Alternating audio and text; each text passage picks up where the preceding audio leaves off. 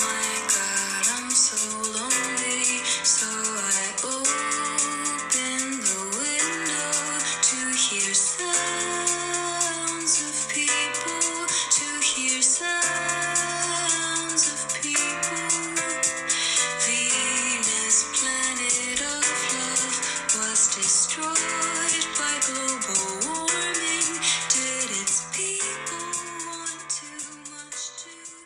Bienvenidos a Venus en Escorpio, un podcast de todo menos astrología.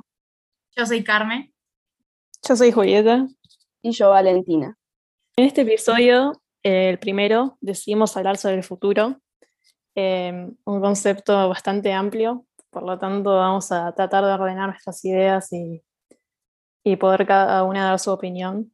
Bueno, yo, mi relación con el futuro básicamente para mí empezó eh, en principios de 2018, que fue cuando me di cuenta de verdad que el tiempo iba pasando. 2018 fue cuando estábamos cursando el cuarto año em, y tuvimos que elegir la modalidad eh, y fue cuando me di cuenta, ah, en dos años termino el secundario. Mi vida como la conozco ahora, en dos años va a dejar de ser así y eso no hizo otra cosa que causarme como una cierto, un cierto tipo de incertidumbre em, y me hizo como querer agarrarme al presente lo más posible para que ese futuro tan incierto nunca llegue y bueno, como todo, llegó. Bueno, ponele, a mí me pasa que, o sea, yo empecé a tener como conciencia de lo que era el tiempo y lo rápido que se pasa la vida cuando, o sea, yo entré al secundario y para mí fue ayer y en un momento estaba cumpliendo 15 años, como un momento muy potente que tengo en la cabeza y siento que fue ayer y fue hace ya un montón de tiempo y siento que entré al colegio, o sea, yo me considero nueva en el colegio todavía y ya terminamos el colegio el año pasado, o sea, me pasa eso. Y en 2018 también fue como un año donde también el pensar en que dentro de poco la vida que conocemos se iba a terminar es algo que no es que me causó como algo de ansiedad, pero algo. Pero sí.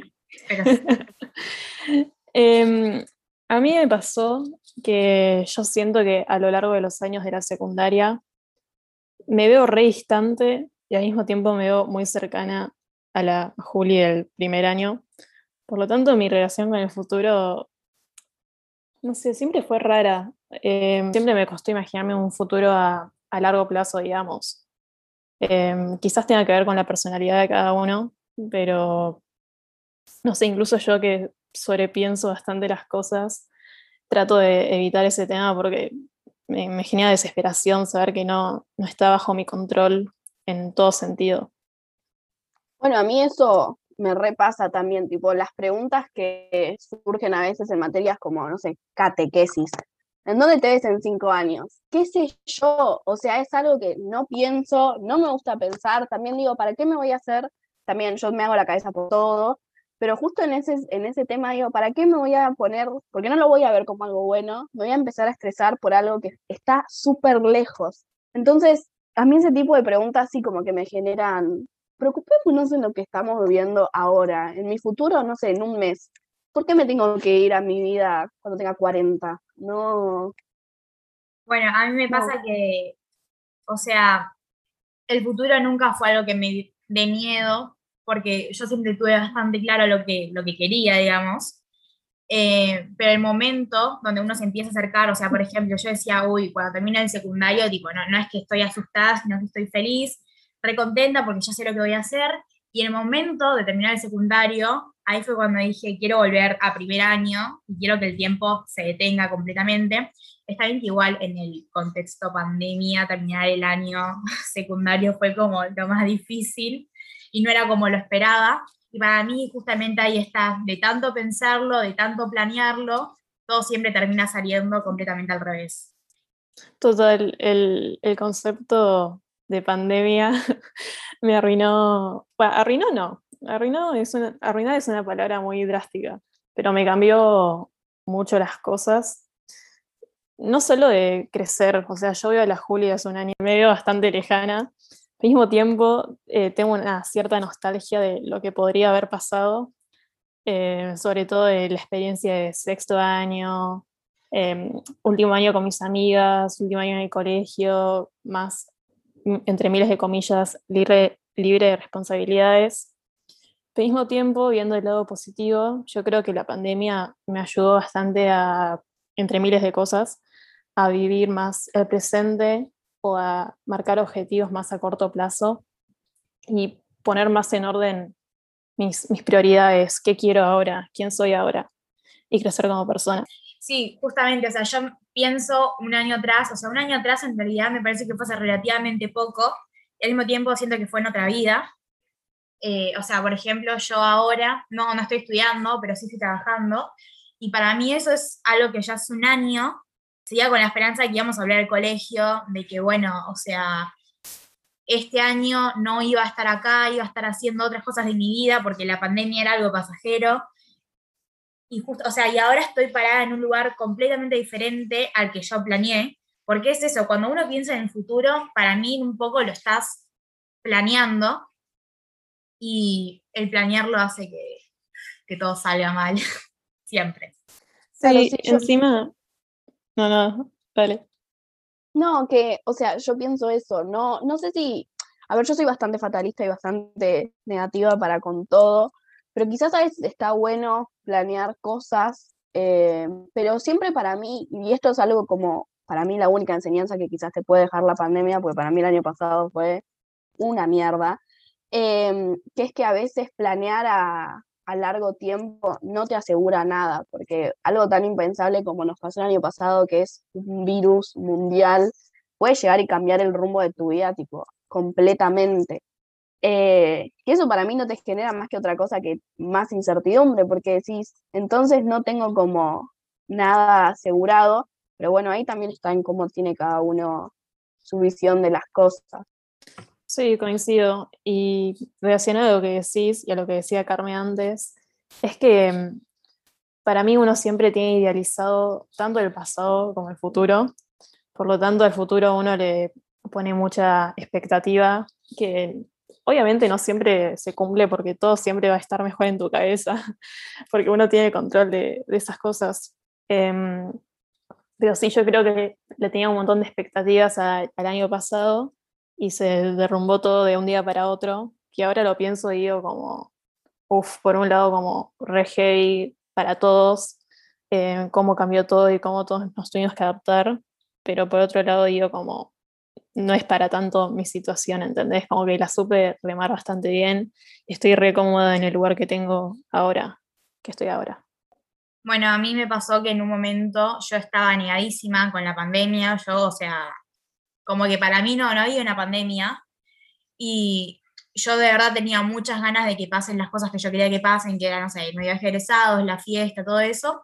Y ahora lo veo desde afuera y digo, bueno, no fue tan grave, pero en el momento para mí sí fue muy desesperante, muy desesperante el no poder ir al colegio, el, el no poder verlas a ustedes, ver a mis amigas, abrazarlas, estar ahí en el aula, eso que, que yo siempre quise vivir, o sea, porque a mí siempre me gustó el colegio, y el decir, bueno, este va a ser mi último año, es mi despedida y a partir de acá todo cambia, o sea, realmente para siempre, porque nunca más vas a vivir el colegio. Eh, en el momento fue como, como si para mí se terminara el mundo. Suena un poco dramático, yo soy súper dramática, pero yo de verdad lo sentí así y ahora también, digo, estoy re contenta por cómo se dieron las cosas en mi vida, pero, o sea, a mí me hubiera gustado que sea de otra manera también.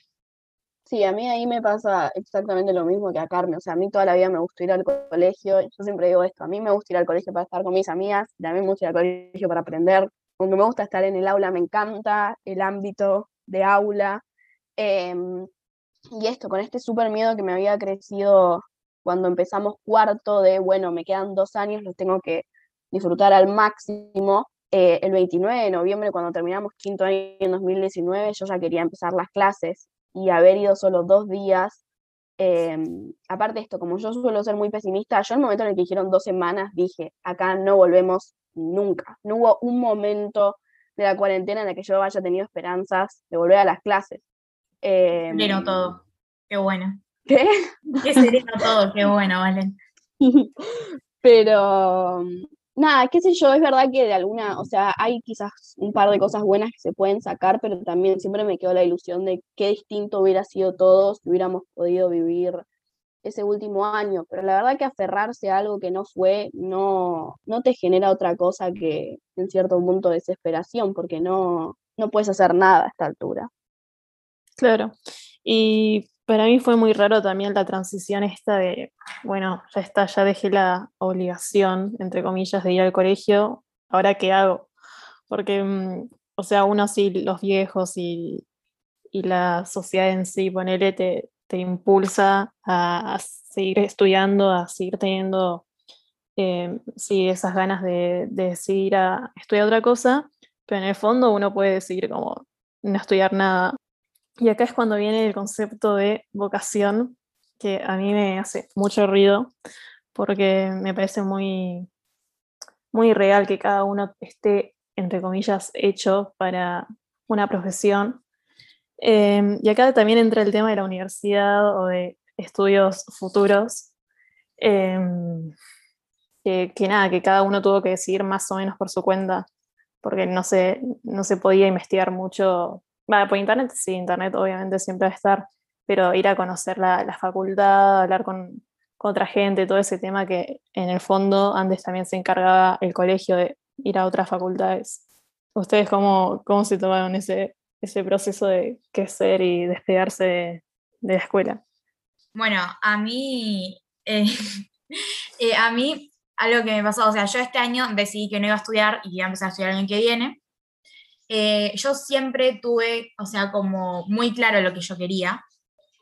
Eh, yo quería hacer adaptación, pero desde que yo tengo conciencia, digamos. Eh, y hubo un momento, tipo plena pandemia, eh, que ahí yo me empecé a plantear y dije, ¿es lo que realmente me gusta? ¿Es lo que realmente quiero? O sea, yo sé que sí, pero, o sea, para mí el miedo a crecer es como también hacerte cargo de tus decisiones y si el día de mañana vos por elección estudiás e hice una carrera universitaria y no te gusta, es por elección tuya. O sea, vos lo elegiste y el darte cuenta de que eso que elegiste no te gusta es responsabilidad tuya. Eso para mí es como algo muy, muy guau, o sea, muy fuerte, no sé. Como el pensar en, bueno, voy a hacer esto, y pero si no me gusta, ¿qué hago? Si yo toda mi vida pensé que esto me iba a gustar. Claro, y creo que también está involucrado el tema de la culpa. O sea, eh, uff, ¿qué, ¿qué, estoy haciendo conmigo, con mi tiempo? Eh, y para mí esa culpa te, te, mata, porque uno trata de esto, de al no tener el control de cómo, de las cosas, de que las cosas no salen como uno espera, eso desespera, rimó y todo. Sí, obvio, o sea, para mí la culpa es algo que siempre, hagas lo que hagas, siempre, bueno, no sé si con todo, pero de alguna manera o vas a vos sentirte culpable o van a querer imponerte la culpa. Eh, y la verdad que es horrible porque, no sé, o sea, ponerle en esto de vos elegís una carrera y no te termina gustando, por más de que siempre se habla o por lo menos empezó la conversación hace más, tipo, hace poco, eh, de que no pasa nada, tranquilamente puedes elegir otra cosa, para mí es inevitable que en cierto punto digas, ¿cuánto tiempo perdí? Y tipo, la responsable soy yo eh, no sé, a mí lo que me pasó con la universidad, nunca supe, o sea, quise hacer de todo, pero nunca me lo planteé de verdad. Y llegó un momento en el que sí, como que me empezó a desesperar mucho, sobre todo porque yo siempre tuve la visión de que quería, no sabía qué quería hacer, pero quería que sea algo que me dé plata. Eh, y después me di cuenta que yo voy a estudiar una carrera y supuestamente después tengo que vivir de eso y no quiero morirme trabajando de algo que no me gusta solo porque cobro bien. Entonces ahí fue cuando empecé a ver las cosas desde otro lado y me di cuenta que a mí había algo que siempre me había gustado y que por más de que quizás económicamente no sea lo mejor, no por eso voy a dejar de meterme en, ese camino. Eh, Claro, y para sí. mí está también el tema de que uno ya relaciona el estudiar una carrera con que voy a trabajar de eso para siempre, cuando en realidad nada que ver, o Tal sea, cual, siempre sí. surgen oportunidades nuevas, eh, no solo de laburo, sino de inquietudes nuevas, eh, que uno va, va, viendo en el momento, en donde es. Entonces, esto de que vos decís, bueno, si estudio historia, eh, no, no voy a no hacer la carrera que más plata me dé, pero uno nunca sabe, ¿entendés? Bueno, a mí algo que me pasa con esto de que dice Valen, de que, o sea, uno después siente que pierde el tiempo por ahí estudiando algo que, no le gusta o trabajando de algo que no le gusta, me pasa esto de que, o sea, yo pienso, esto a mí como que me vuela la cabeza al pensar en, o sea, la vida es muy corta, o sea, porque ¿cuánto es lo mucho que podemos llegar a vivir? Eh, no sé, 90 años, no sé, como que lo pensás y dentro de la línea del tiempo, del universo, del mundo, de todo, no es nada, o sea, realmente no es nada. Entonces, vivir toda tu vida pensando en, bueno, tengo que trabajar de esto que no me gusta, pero me da plata, eh, y después, bueno, empecé a estudiar esto, pero me di cuenta que no me gusta, entonces estoy despreciando, no sé cuánto desprecio mi vida, cinco años, y eso ya es un montón, porque el tiempo se pasa y el futuro ya es ahora, tipo, ya llegó, ya está, y cuando te quisiste dar cuenta, tipo, ya te moriste, entonces como que no disfrutas la vida y cosas así que eso me, me genera como un bloqueo mental increíble. Sí, em, coincido con la situación de de, de desesperación, pero también para mí es erróneo el pensamiento de si, si trabajo de algo que me guste mucho, de mi pasión, ponele, de mi vocación, no voy a trabajar ningún día de mi vida, porque para mí eso es mentira desde muchos puntos de vista, pero principalmente que el trabajo va más allá de, lo que uno hace. O sea, hay factores externos, tipo otros compañeros de trabajo que, que son insoportables, o el, el tema de la plata que ya tocamos, o el tiempo de uno de que sí, o sea, al, al final del día eh, uno vive de, de eso y, y nada, Ay, no me explico. Y el trabajo siempre No, va a se ser entiende, trabajo en el igual. Sí, para mí esa frase, o sea, sí, la, o sea, la que dijiste, no sé muy bien cómo es, es básicamente, es una idea para venderte que trabajar te va a salvar de todos los males. O sea, no me quiero poner en ya modo Carlos Marx, pero es, es una frase para venderte el trabajo y que te tenga que gustar y que no puede ser que no trabajes. O sea, es un, una posverdad y termina siendo algo construido socialmente, porque si no, entonces la gente que trabaja de lo que no le gusta, ¿qué, qué pasa? ¿Entendés? No, no sé, para mí está bueno tener un poco en mente, o sea, bueno, quizás puedo trabajar de esto, me ahorro esta plata, hago esto, no sé qué, pero también saber que no, no es lo único que te va a pasar en la vida. Y, y como hablamos al principio, puede venir una pandemia y todos los planes que vos tenías se caen. Entonces, como que quizás a veces tener un poco la cabeza más abierta te termina ahorrando un montón de cosas y de pensamientos eh, malos eh, que no está bueno. Sí, también el pensar que tipo alguien que trabaja de lo que no le gusta es infeliz, porque que trabajes lo que no te gusta por ahí, no sé, trabajas en una oficina y no es lo que más te gusta, pero eso no quiere decir que, o sea, tu vida es una mierda. No. Pero este, está también este concepto de que todo pasa, bueno, por el trabajo, por la plata, o sea, y ahí se termina. Y si vos no tenés un trabajo que a vos te guste, o no tenés tanta cantidad de plata, o no tenés tal cosa, entonces tipo vas a ser un infeliz toda tu vida. Sí, yo creo que em, siempre eh, hay mucha gente que... Empiezo de cero. Yo creo que hay mucha gente que hace que todo gire alrededor de- del laburo, pero para mí, yo personalmente no quiero que mi vida gire en torno a eso, en el sentido de que, a, a pesar de no tener una vocación, no digo como, che, tal cosa es mi pasión, quiero laburar de eso toda mi vida. Creo que es importante también tener un tiempo para uno de hacer cosas más allá del laburo, que suena muy obvio cuando lo digo, pero la gente que dice como eh, un hobby, si uno ya empieza a tener plata de ese hobby, esto ya me lo planteó Valen una vez y me voló la cabeza, si uno empieza a tener plata de un hobby que hace, ¿hasta qué punto traspasa la, la línea de hobby y empieza a ser un laburo, una obligación, algo que tenés que hacer para mantenerte?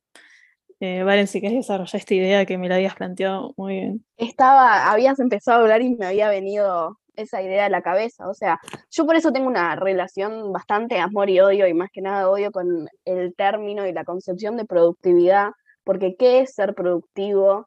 Em, pero básicamente esto de los hobbies es, no sé, a mí me gusta ponerle, yo tejo, me gusta tejer al crochet. Y a mí me gusta tejer porque es un tiempo que me tomo para mí, que no sé, estoy mirando una serie y tejo, estoy escuchando música y me pongo a hacer eso, desayuno, no sé qué. Y un montón de gente me dijo, ponete a vender, o sea, de esto puedes sacar plata. ¿Por qué siempre estamos pensando todo en valores de dinero? O sea, siempre hay que sacar una ganancia de algo porque está mal usar tiempo para nada, porque se toma como tiempo desperdiciado, cuando no puedes vivir toda tu vida dedicada al trabajo, dedicada a ganar plata. O sea, está, para mí está más que bien dedicar tiempo a vos mismo sin que ese sea, eso sea considerado tiempo perdido. Pero yo creo que en, en, no sé, nuestra generación y generaciones pasadas y seguramente generaciones que vienen, em, esto de la productividad sigue siendo un tema como bastante complicado porque es quizás muy difícil sentirse bien siendo, entre muchas comillas, improductivo en, en la actualidad. Bueno, a mí me pasa Sí. tipo, ay, perdón.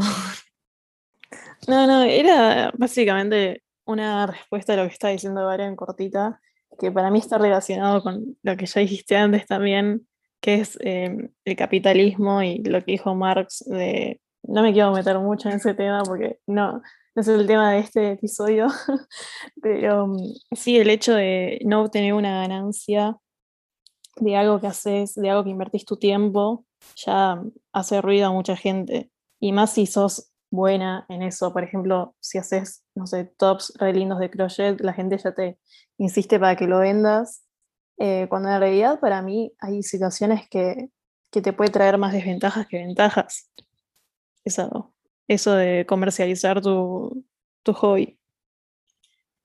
Bueno, a mí me pasa esto de que, o sea, también como que lo pienso y digo, si me paso cinco días enteros leyendo un libro, y yo soy feliz leyendo un libro porque me gusta y, y es tiempo para mí y lo que sea, o sea, ¿qué estoy haciendo de mi vida? Esto, o sea, estoy dejando las cosas importantes de mi vida para Pero ¿qué es importante? Porque vos leyendo ese libro estás haciendo algo que para vos es importante. Quizás estás, Claro, o no sé, ganando lo que sea y Obvio, para pero tu para mí, desarrollo como persona. para mí está esta culpa de la que hablábamos antes, de Claro. que, o sea, no estás haciendo nada para tu futuro. O sea, y el futuro, cuando te quieres dar cuenta, ya está acá, porque hace dos días estábamos en el 2018, un cuarto año, y ahora estamos en 2021 en la universidad, ¿entendés? Entonces, si vos desperdicias el tiempo, o sea, cuando te quieres dar cuenta, te moriste. ¿no? O sea, ese es como el concepto. Amo lo dramático. O sea, igual sí es verdad, pero amo el toque dramático. O sea, por eso, Em, em, a, a mí, por ejemplo, me pasaba, em, no sé, hace un mes que todas ya habían empezado la universidad y yo no había empezado a trabajar, entonces yo decía, ¿qué estoy haciendo de mi vida? O sea, me estoy pasando todas las tardes haciendo qué? Mirando una serie, sí, me encanta la serie, pero, o sea, en mi futuro, y, o sea, ya- o sea, como que no, el concepto de ponerle vacaciones es una cosa, pero el no hacer nada es algo completamente diferente. O sea, no sé si se entiende lo que quiero decir.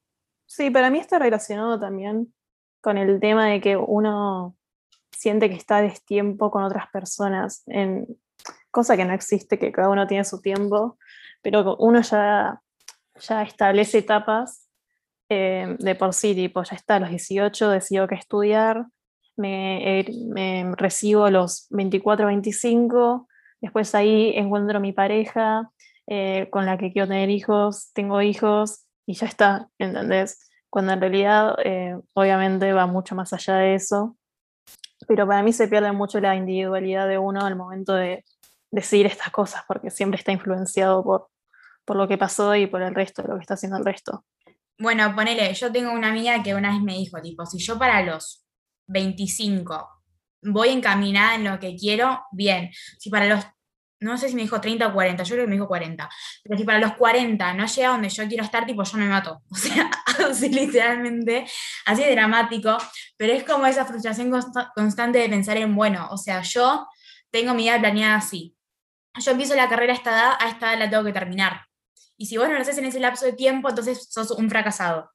Y si vos para tal edad no llegaste a tanta cantidad de plata y no sos millonario y no tuviste una pareja y no te casaste y no tuviste ni un perro ni un gato y no vivís solo, entonces, tipo, nada, o sea, no servís en la vida. Y ese es, eso es lo más pesado para mí, el constante pensar en no llego, no llego, no me da el tiempo, no, no puedo, o sea, eso que te come la cabeza todo el tiempo. Aparte terminás cayendo en la comparación, que es inevitable, y siempre te solés comparar con gente que quieras o no, tipo, está donde vos querés llegar o está mejor que vos. Entonces decís, fa, soy un fracaso, pero cada uno tiene sus tiempos. Igual es muy, es muy fácil decirlo y otra cosa es pensarlo, ¿eh? porque yo me digo, ay, sí, la productividad, no sé qué, y después, tipo, cuando estoy todo el sábado pintándome las uñas, me quiero matar después, porque digo, tipo, ¿qué hice? O sea, mi día libre me la pasé haciendo nada. Pero mm, por el Cuando en realidad tendría que ser eso, eh, tipo día libre, hacer nada. Claro, Eso, como que pesa el, el disfrute. Sí, obvio. Ponele cuando decían lo de terminar la carrera, no sé qué, yo no tengo ni idea cuánto dura la carrera de historia, creo que son cinco años, pero no sé, profesores con que de cierta forma se puede decir que yo admiro, todavía no la terminaron, les llevó como ocho años, yo digo, fua, tipo, son re bochos.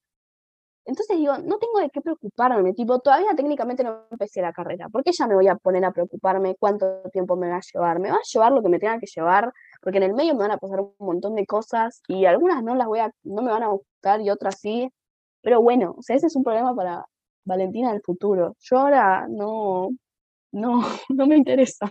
Obvio, para mí hay algo también que es como que se borra mucho el, la situación propia, ¿no? Como lo individual, el contexto, lo que le pasa a uno, porque yo, o sea, me comparo y digo, tipo, yo tengo 18 años, yo quiero ser actriz, no sé qué, pero hay chicas que son actrices tipo desde los 8 y ahora tienen, no sé, 20 y ya tipo tienen un Oscar, o sea, y son las mejores del mundo, y o sea, y esa comparación constante y tipo, yo no pienso que, no sé, yo eh, primero vivo en Argentina, eh, tengo otro, o sea, no porque vivir en Argentina tenga algo de malo, ¿no? Pero sino como que, o sea, es diferente mi situación, es diferente en cuanto, o sea, en cuando a mí me nació el, el deseo de la actuación, o, o sea, diferentes cosas que le pasan a cada uno, y uno constantemente las invalida para poder alcanzar lo que le pasa al otro también. O sea, como compararse, porque yo tampoco sé cuál es la situación de los demás, pero siempre está la constante comparación. Bueno, y después, eh, relacionando el tema futuro con cosas que no tengan que ver con el trabajo o la vocación, a mí me sigue recostando eh, pensar en eso. Incluso hay gente que tiene su bucket list, que es tipo las cosas que quiere hacer antes de morir. Y yo me parece re, no extremo, no sé cuál es la palabra, me parece muy lejano, entonces como que no asimilo la idea de, de che, la vida está pasando con, con, con mi vida, entonces. Sí, a mí, ponele, yo cuando era chica tenía este concepto de, bueno, a ver qué cosas quiero hacer antes de morirme. Y era como sacarme una foto con Leonardo DiCaprio, tirarme por paracaídas en la isla de Pascua. O sea, cosas que, ponele, yo no, me parecen dentro de todo bien, como que digo, fa, mirá qué bueno la gente que hace estas listas.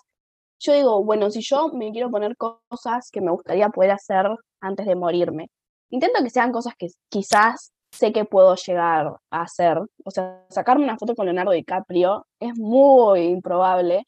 em, pero qué sé yo, hay algo que yo, es un sueño que tuve de toda la vida, que es conocer Francia. Entonces, eso es el número uno de mi lista, pero porque sé que son cosas que son más comunes, más normales, si se quiere, dentro de qué es normal. Em, pero nada, como que para mí es esto, como que mantener todo a, por lo menos lo que hago yo es no sobreilusionarme, no sé si existe esta palabra, em, como es, porque después cuando no llegas a eso es cuando peor la pasás, pero igual sigo teniendo mis bucket list cosas. Bueno, otra cosa que también me parece, no sé si es loco la palabra, pero poner el pensar en, cuando pensás en una persona y decís, yo quiero ser amiga de esta persona toda la vida. Y llega un momento que por ahí te encontrás que esa persona no es más parte de tu vida y decís, wow, o sea, ¿en qué momento si esto no es lo que yo había planeado? ¿Por qué? ¿Por qué ya no conecto más con esta persona? Y eso también, o sea, el tiempo te cambia y te encuentra y desencuentra constantemente con la vida de los demás. Y por ahí hace cinco años yo compartía intereses con una persona y ahora no puedo ni tener una conversación porque no compartimos las mismas cosas y no me importa. O sea, y, y eso es también muy frustrante también, a veces es muy angustiante. A mí me pasa cuando pienso en personas de mi vida que yo pensé que iban a estar siempre y de repente no están más y es, o sea, te, pone mal y vivís el recuerdo constante de, ay, pero si antes la pasábamos tan bien, porque ahora ya no? Y ahora ya no, porque ya no y no se da y está perfecto también. Aceptar eso para mí también es como crecer, digamos, soltar, dejar ir parte del camino.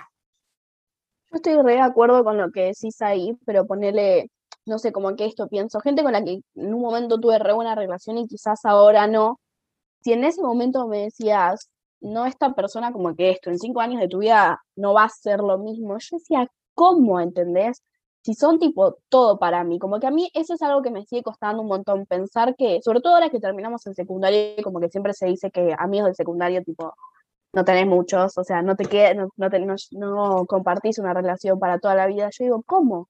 Y tipo, mis amigas son mis amigas del secundario porque las conozco así de toda la vida, pero porque tampoco lo estoy teniendo en cuenta en todo lo que me queda por vivir y toda la gente nueva que voy a conocer y que cada uno va a seguir rumbos distintos. Y es, es eso que, que decías, es parte de, de crecer. Obvio, sí, o sea, yo lo pienso, por ejemplo, hace, no sé, hace 2019, que era muy amiga por ahí de algunas personas con las que ahora comparto grupo de amigos y todo, pero no, no somos tan carne y una como antes. Y yo pienso, por ejemplo, en ustedes, que tenemos una relación muy linda y siempre fuimos muy unidas, y pienso, digo, o sea, ¿cómo que en 10 años no, no vamos a estar juntas? O sea, ¿cómo que no van a ser las madrinas de mis hijos? Tipo, no tiene sentido eso, o sea, no. Pero puede pasar, o sea, y es re triste pensar en, no sé, en 10 años pensar en, ay, yo hacía un podcast con Juli y con Valen, y ahora no. Claro, y para mí también está relacionado con el hecho de que uno en la secundaria ya lo encasillan con un grupo de, de pibes de tu misma edad y uno ya como acepta eso y se hace amigos, amiga de esa persona por, de esas personas por, por compartir eh, cierto tiempo juntos. Y entonces a mí medio que, no sé, me, me cuestiono tipo de cuánta gente no sería amiga si conociera, si los conociera en otro ámbito que no sea la escuela. O sea, yo tengo amigos que me llevan muy bien, pero que no comparto ningún interés casi. Y eso me medio que me duele cuando me lo pongo a pensar como, che, em, ¿qué, qué tanto ahora esta amistad, ponele? Que también tiene que ver con esto de que yo pienso todo. Pero mm, sí, o sea, el- el- esto igual estaría para desarrollar en otro episodio, ¿no? Pero el, el hecho de las amistades, sobre todo las del secundario, y cuánto uno eh, idealiza el futuro en, en torno a ellas. Obvio, sí. Tipo, para mí eso es un Venus en amistades y amores y todo. Sí. Em, pero nada, yo creo que la conclusión de, de este episodio sería como que no hay que pensar el futuro, no, no pensarlo, no, no tener, no el, no el no tener un plan, sino el dejar que las cosas fluyan. Porque muchas veces uno pone la traba mental y arruina las cosas. Que todo fluya, nada influya. Que todo está cual. Cacho. Sí, me ahogué, tengo, tengo una tos muy fuerte. Pero sí, coincido. Igual esto, eh, obvio, es medio idea en el aire, porque uno en el momento de desesperación dice, no, ¿por qué me atrasé con esta, con esta cosa? No sé qué. Pero me gustó mucho hablar de este tema con ustedes y lo sentí muy completo. Siento que tocamos varios. Mario, entorno. sí. Sí, Claro, hablamos de un montón de cosas y sobre todo cosas que son las que nos están pasando ahora, porque como, o sea, es, es nuestra realidad actual y lo que nos hace ruido, entonces me parece que lo, lo pudimos expresar muy completamente. Sí, sí, pero bueno, nada. eh, al principio de este capítulo estaba como un poquito medio perdida, pero nada, ahora siento que se me acomodaron las ideas y pude desarrollar más. Eh, pero bueno, nada, me gustó, me gustó este episodio. A mí también me gustó mucho. Bueno, como dijimos antes, pueden seguirnos en nuestro Instagram, que es arroba Venus en Podcast, donde van a estar recibiendo notificaciones de nuevos episodios. Eh, vamos a citar fuentes eh, y vamos a hacer otras cosas que todavía no definimos muy bien, pero van a salir bien. Y esperamos que les haya gustado. ¿Algo más que quieran agregar? Eh, an- no, si quieren, también nos pueden encontrar a nosotras en redes. Mi Instagram es Valen González La Torre, las dos veces con Z. Mi Instagram es Carmen García con dos A guion bajo al final.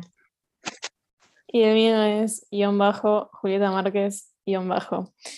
E igual, nada, nos vamos a seguir en Venus en podcast, así que también estamos ahí. Y gracias por escucharnos. Estoy muy feliz con que hayamos empezado esto. Me fue re divertido. Yo también. Siento que es algo que teníamos re pendiente y, y está bueno que, que haya empezado. Es. Bueno, nos vemos en el próximo episodio.